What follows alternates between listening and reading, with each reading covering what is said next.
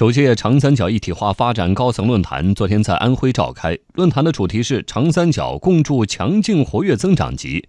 由上海、江苏、浙江、安徽组成的长三角地区，是我国经济发展最活跃、开放程度最高、创新能力最强的区域之一。它以不到全国二十六分之一的面积，约六分之一的常住人口，去年创造了我国近四分之一的经济总量。随着长三角一体化上升为国家战略，三省一市加速互联互通，人流、物流、资金流日渐密集，一体化的力量让这片土地迸发出强劲的发展活力。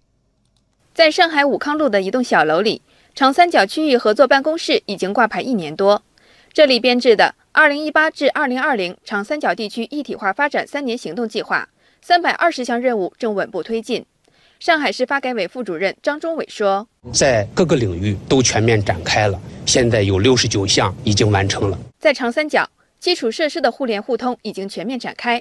按计划，到二零二五年，长三角高速公路密度将达到每百平方公里五公里，铁路网密度将达到每万平方公里五百零七公里。目前，长三角各相邻地区已经开通三十七条跨省市公交线路。”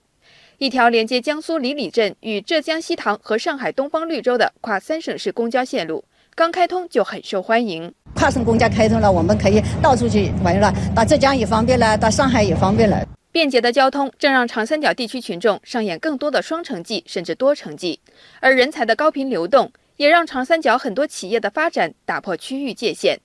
江苏苏州商务经理张小晨说。我可能早上在苏州，那下午我回到上海和客户去开个会，那晚上又会到南京去跟我们的合作伙伴进行技术交流。受益于发达的交通和物流网络，云计算、物联网、汽车、集成电路等产业正加速在整个长三角展开全产业链布局。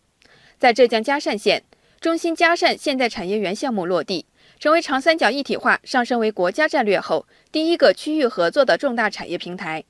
这里将重点发展智能传感产业为主导的战略性新兴产业。在集成电路领域，不久前，上海华虹集团投资一百亿美元在江苏建设研发和制造基地。集团董事长张素新指出，长三角各个地区具有高度的互补性，将会带来对集成电路产业整体协同的良好效应。在人口流动、产业布局的背后，长三角地区资金融通也在加速。